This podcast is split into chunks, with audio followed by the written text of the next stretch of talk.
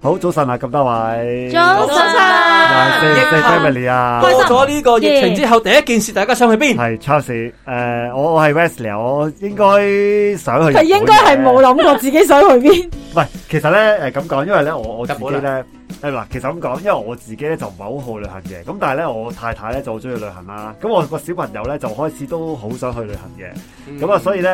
誒、其實咧咁講，因為咧，我哋三年前咧，誒、疫情初期嗰陣咧，其實 plan 咗去大阪嘅，買係咗機票啊、酒店啊，咁大家當然都知道嗰陣時疫情啦，拜就 cancel。咁啊，好彩嗰陣時咧，因為啱啱疫情初期啊，咁嗰啲誒航空公司啊、酒店啊都肯全數退費嘅。咁咁啊，啊嗯，叫叫冇乜損失啦咁樣。咁所以咧，而家咧就叫做大家都知疫情就放緩啦。咁我所以都諗緊咧，今年應該就會再去大阪嘅。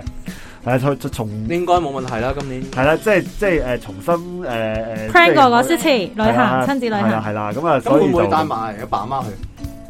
誒咁就應該今次就唔會嘅，即係今次都係我哋自己屋企去旅行啫。點解咧？嗱除誒咗錢問題之外啦，因為照顧小朋友都攰啦，已經。係啦，首先照顧小朋友都攰啦，同埋咧，我覺得咧誒自己屋企去旅行咧就真係完全 relax 嘅。啊咁咧，如果我帶父母去旅行嘅話咧，嗱，首先我未試過嘅，咁但係咧我都有諗過。但係如果我帶父母去去旅行咧，我變咗有一個 mission 啊，有一個都係責任啊自己屋企好似我自己都係一個導遊嚟嘅，係啦。咁我唔會將嗰個當係一個我嘅 relax 嘅時間嚟就㗎。變咗你係啊我想係一個誒點講一個令佢哋 r e l 係啦，令佢哋 relax。咁所以咧誒好誒孝順啊你。暫時就未住啦。同埋因為我父母咧就真係都唔唔唔中意旅行嘅，係啦。咁啊誒誒，即係都係，但係當然我都有諗過啦放。鬆啲啦，其實咧誒同父母去旅行我好係有經驗嘅。係你講啊，誒，其實個責任就其實比你係差想少象之中少嘅，係。因為其實佢哋兩個咧，即係你難得咧啲仔女同佢去旅行咧，佢成日都好乖嘅。系其實都好聽話，好少會誒即係特別出亂子令你 打。冇錯，因為佢都係參加個旅行團啫，而因為佢嗰個旅行團咧係你帶啫，誒佢佢哋都想你下次再帶佢出嚟嘅話咧，咁佢又更加係乖啦。咁所以其實咧，誒、有啲人可能覺得，唉、帶父母出去嘅話，真係會好煩啊，成啊。即係我咧係我自己咧，我記得我出親埠咧，我差唔多超過一半以上都係帶我爸爸媽媽去嘅。系咁啊，佢哋有陣時，佢哋兩個都會自己去旅行啦。即係我講笑咁樣講咧，佢哋兩個去旅行去過嘅地方係多過我嘅。嗯，咁所以其實佢係咪真係咁恨同我去咧？其實又未必嘅喎。係你恨同但係佢咧去，我哋同佢去旅行咧，有一個好處咧，就係、呃有陣時可能係我哋會識一啲窿路啊。嗯系咁啊，或者係我哋識得上網 search 啲嘢啊，嗯咁係比起佢哋自己去咧，就會誒、呃即係豐富啲啦個行程。咁但係誒、呃、當然啦，咁啊好睇父母狀態。嗯，咁即係有陣時你知啦，誒、去我哋要同父母去嘅地方，通常都唔可以去啲衞生太差嘅地方，嗯 ừ. 係係嘛？即係一嚟驚佢哋水土不服啦，即係起碼要預翻有一餐即係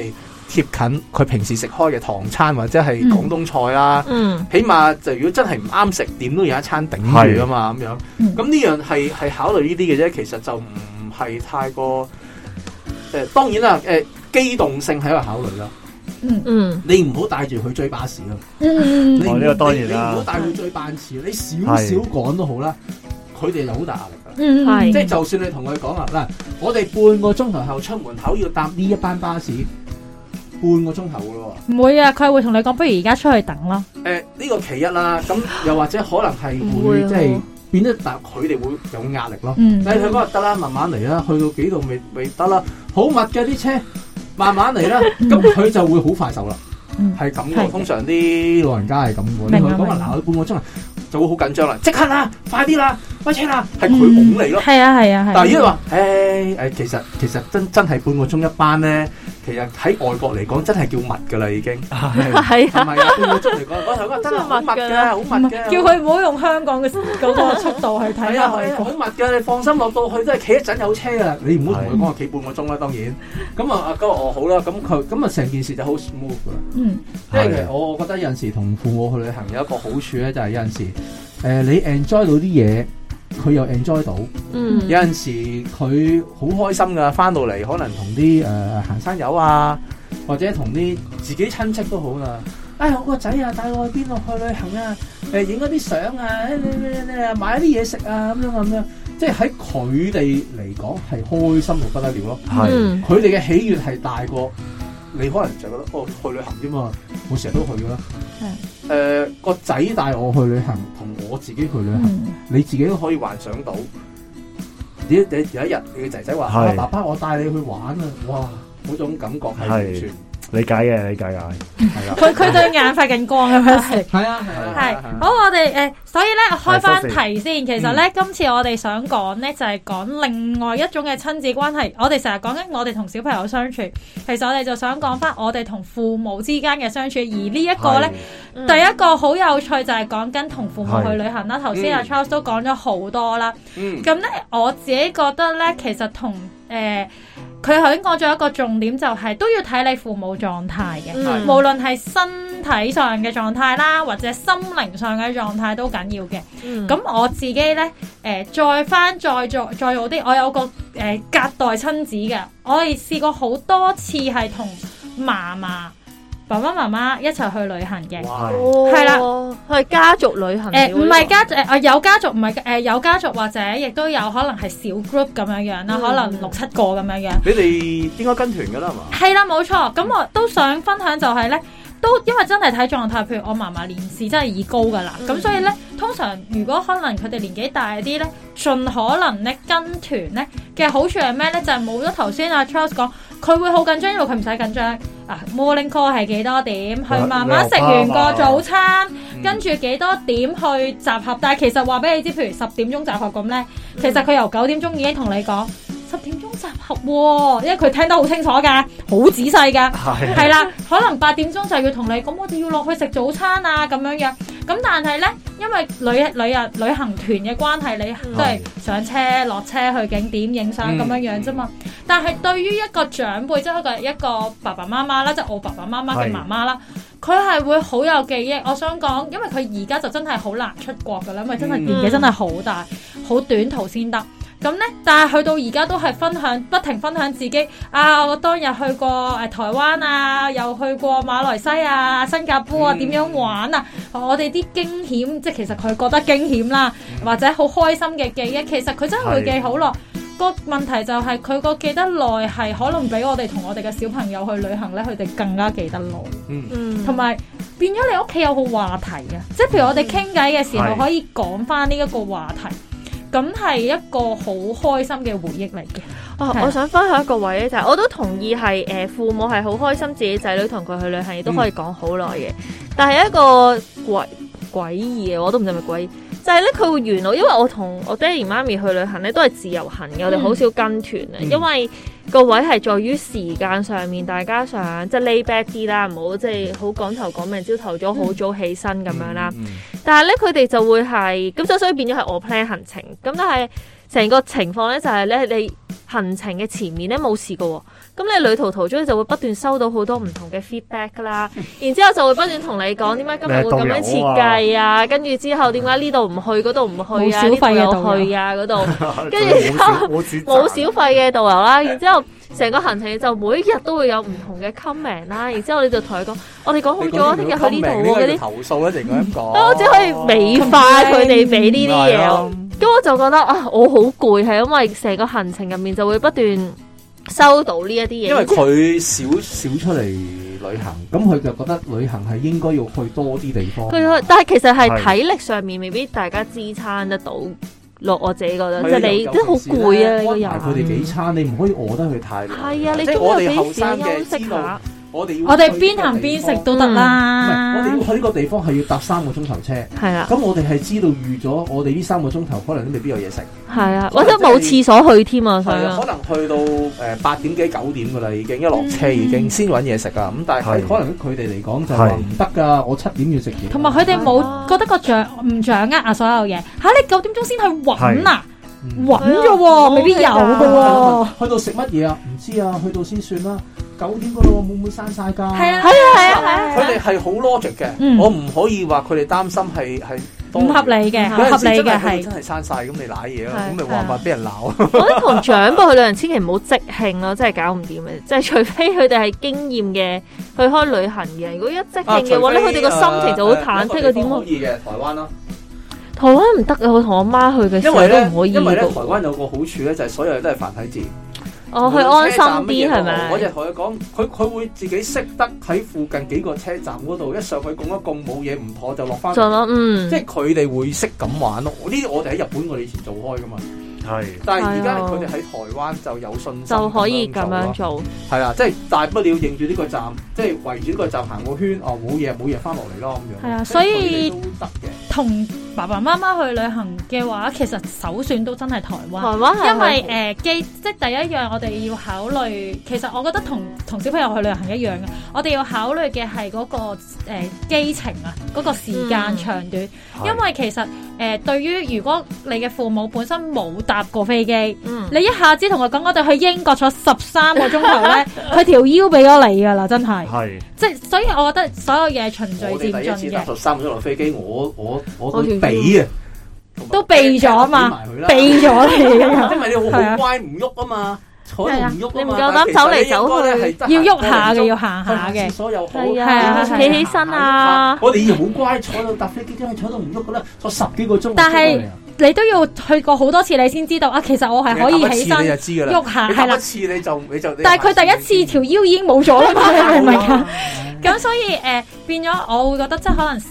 嘅基程嘅長短好決定我哋嗯可唔可以同爸爸媽媽，嗯可能喺第一次去旅行嘅時候個時間要短啲啦。去一個譬如話點解台灣頭先都有講過，最好嘅好處就係中文字。誒、嗯係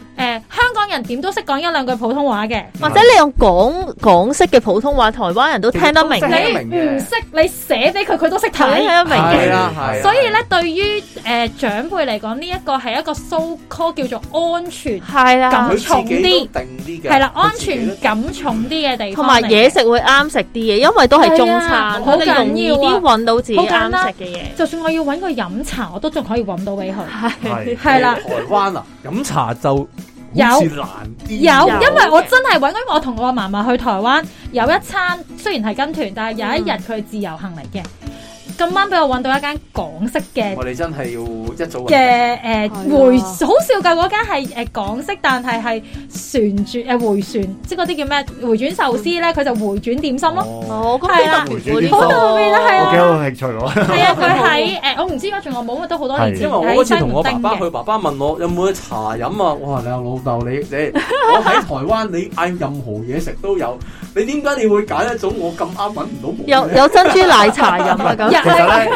我實佢有有珍珠點奶心食，茶我哋佢有點心食，但係可能就未必唔有係傳統飲嘅茶式嘅點心咯，係啊係即啊。係一籠籠嗰啲啊 à. 係嘛，啊係啊，一所以沖俾你啦所。以誒誒，同埋我覺得頭先 Pammy 講嗰樣嘢咧，都衍生咗我哋去諗嘅。其實無論同小朋友去外國啦，或者同長者去外國，一個好好嘅 b e f i n g 或者一個我啱啱想講呢個係好重要嘅。咁交俾係啊你。呢個係心理準備，真係要做得好足啊！ 而且你唔係一次喎，即係其實同小朋友係一 樣，你要講好多次，講到佢潛移默化，門口都要講。係要講一次啊！同埋去有陣時咧之前有講啊，唔咁同樣嘅社先區得。 set up 有啲唔同。係咁有陣時咧，啲長者或者係爸爸媽媽咧，佢就會將佢香港嗰套咧就擺咗喺外國。即係想飲茶已經係係啊，啦唔係。啊，有一次好驚險啊！有一次話説咧，就我同爸爸媽媽，其實應該係成個家族嘅，係咁啊去美國探親啊，嗯，咁啊去某個地方玩啦。咁嗰、個嗰個地方咧，美國嗰啲街咧就唔同香港咁整齊，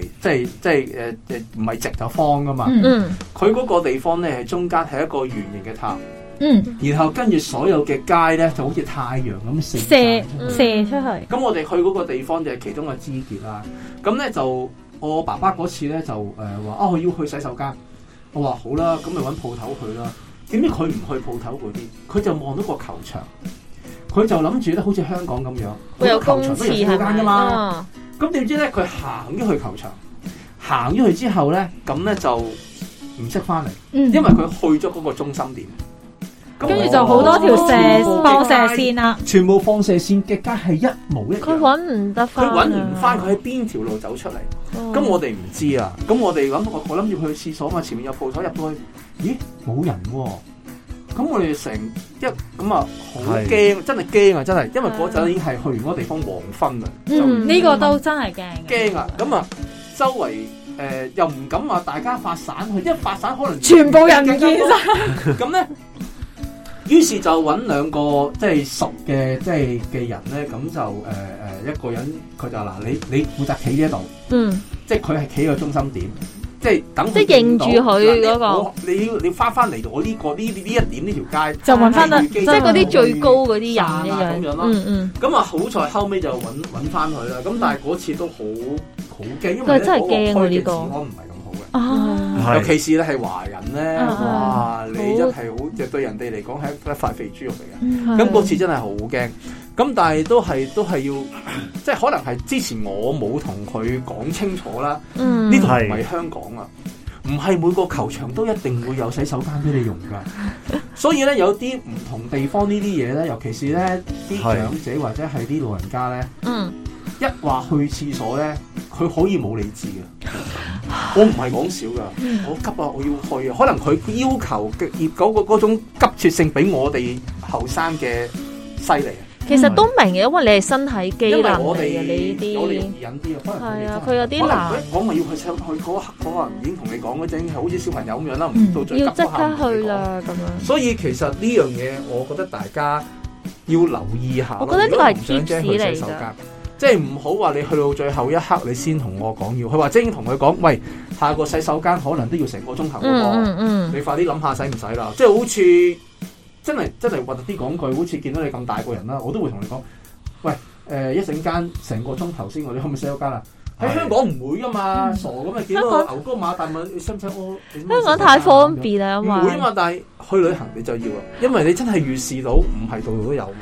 我覺得誒同爸爸媽媽去旅行或者長者去旅行，係其中一樣好重要嘅嘢就係嗯你要 mark 低廁所位，即係你去餐廳嘅時候，你都真係要講定話誒，如果你要去洗手間嘅話，呢間餐廳有洗手間，嗯你而家好去啦。係啊因為佢哋真係可啊以 anytime 無啦啦，你行下中途突然間或者搭搭下車中間同你講，喂我真係好急。但係其實好我想想食講，佢可能忍咗好耐㗎啦，係可啊，能佢忍咗係好係耐啊啦。係啊，咁所以就係呢個，我覺得係一個 tip。因為你又話要趕啊，成啊，咪唔敢出聲咯。係啊啊，其實我覺得佢哋都都有啲唔知係咪唔係委屈嘅，但係我覺得同佢哋去旅行有陣時，佢哋有啲嘢有啲需要，佢哋自己都唔夠膽講唔咯，夠膽驚麻煩到自己講係啊仔女啊，唔或夠膽講者係啊因為就係可能佢好香港啊驚大家係趕緊行程，所以咧我哋節目一開初，誒、Charles 有提過就係、其實可能同父母去旅行有一樣嘢要俾個信息佢就係我哋係好 chill 嘅，我哋係好係誒呃冇乜所謂嘅，慢慢嚟嘅。誒、呃即係呢個係誒，又、或者我都會咁同我屋企人講，如果自己去嘅話，就係、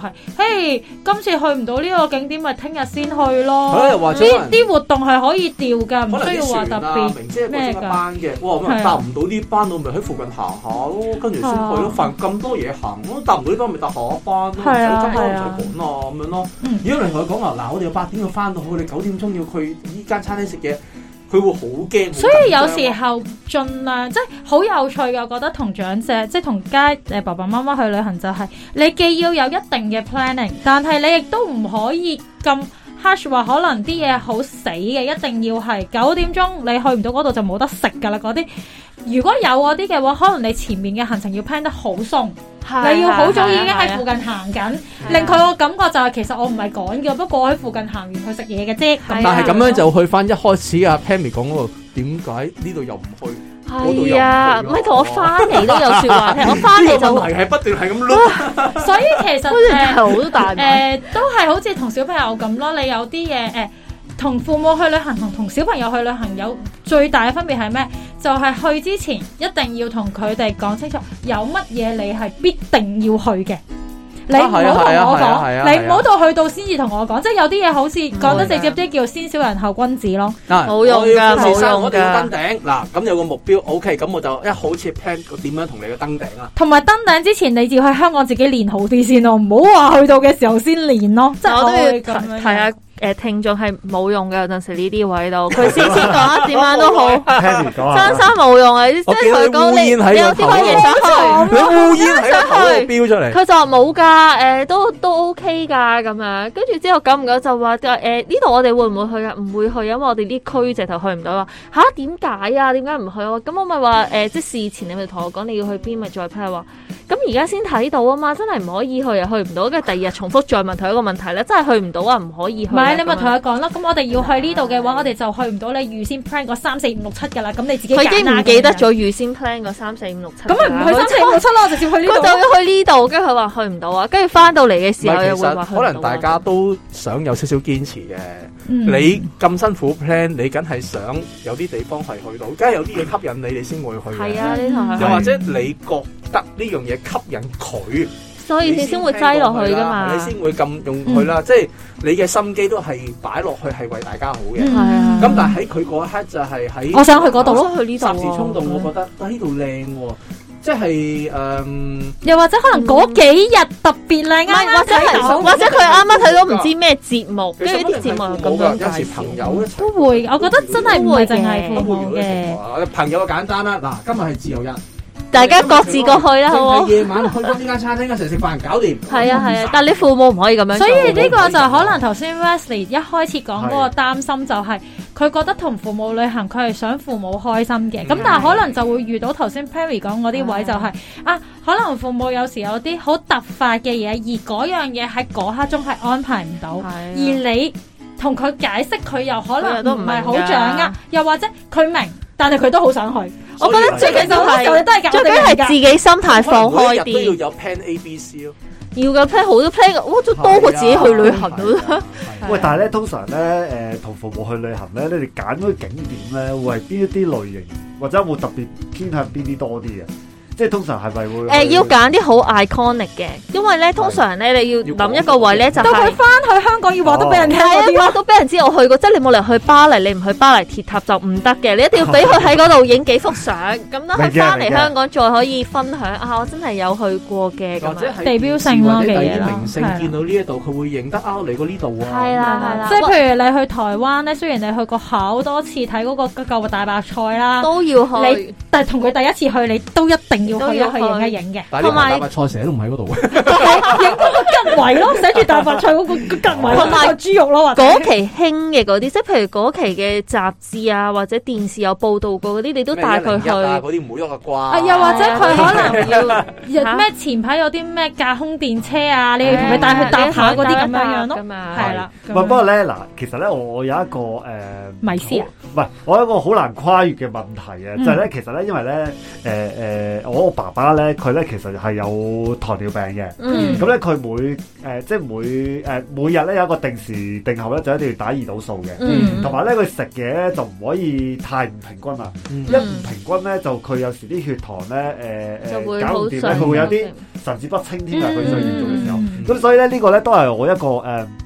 我我暫時未解決到嘅一個問題。我覺得去啲比較城市啲嘅地方，其係實就已經容易啲可以照顧到爸爸呢個情況，即係你唔好係去啲好鄉村鄉啊呢個當然啦呢個可能你要 plan 啦，你一嚟嘅藥物啦，係呢個一定要啦。啦。咁另外就係住宿都好影響啊你。自己嗰個餐廳或者你 book 嗰間餐廳，甚至你自己要帶定嗰啲啱佢食嘅嘢。呢嗯個可係能係萬一佢食嗰樣嘢，唔係話你唔就佢，而係嗰間餐廳突然之間冇得供應，嗯，或係者你改行程去唔到嗰度食，嗯，你佢都不至於冇嘢食咯。係你個住宿嘅地方同咯，埋住誒，宿嗰呃種。買醫療保險啊，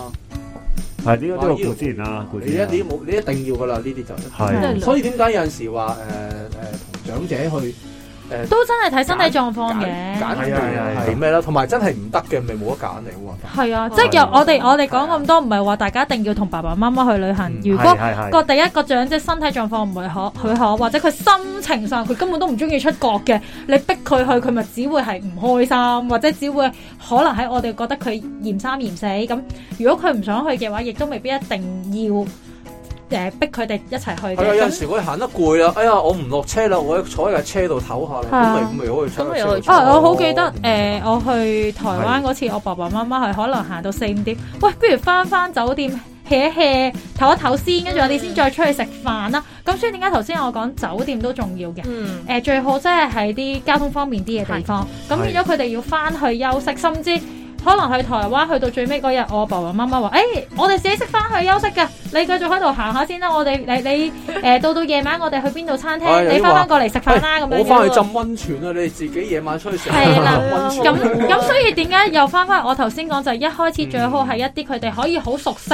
嗯係就算佢要去寫字問人，去揾翻間酒店都能夠處理到。因為如果譬如可能日本、台誒、呃日本啊、韓國嗰啲，佢哋語言難啲溝通呢，其實係難啲去同人哋去揾即係求助啊。嗯，即係如果係得翻佢哋即係 touch wood 有啲咩事，好似頭先喺美國個狀態，可能根本佢都問唔到人，人哋係想幫佢所以嘅都咧，幫唔我到。係好強烈建議大家咧，如果去旅行咧，如果你係住酒店嘅話咧，通常酒店會有一啲卡片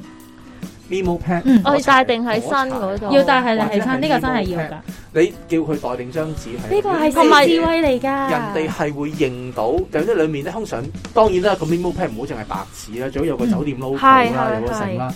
人哋幫到佢啊嘛。一定要攞酒店啲卡片攞啲咯。總之係酒店 local 又好咩都好，人哋幫到你。所以呢度亦都有另一個糾結位嘅，就係、有時咧，而家好多想住可能係一啲誒、呃民 apartment 宿啊啊或者民宿咧，嗯可能呢一個位就會難少少嘅。咁咁但係咧，如果咁樣嘅話咧，你大同家爸爸通媽媽去常旅行唔會住民宿啦，係咪？唔係㗎，我哋住民宿㗎。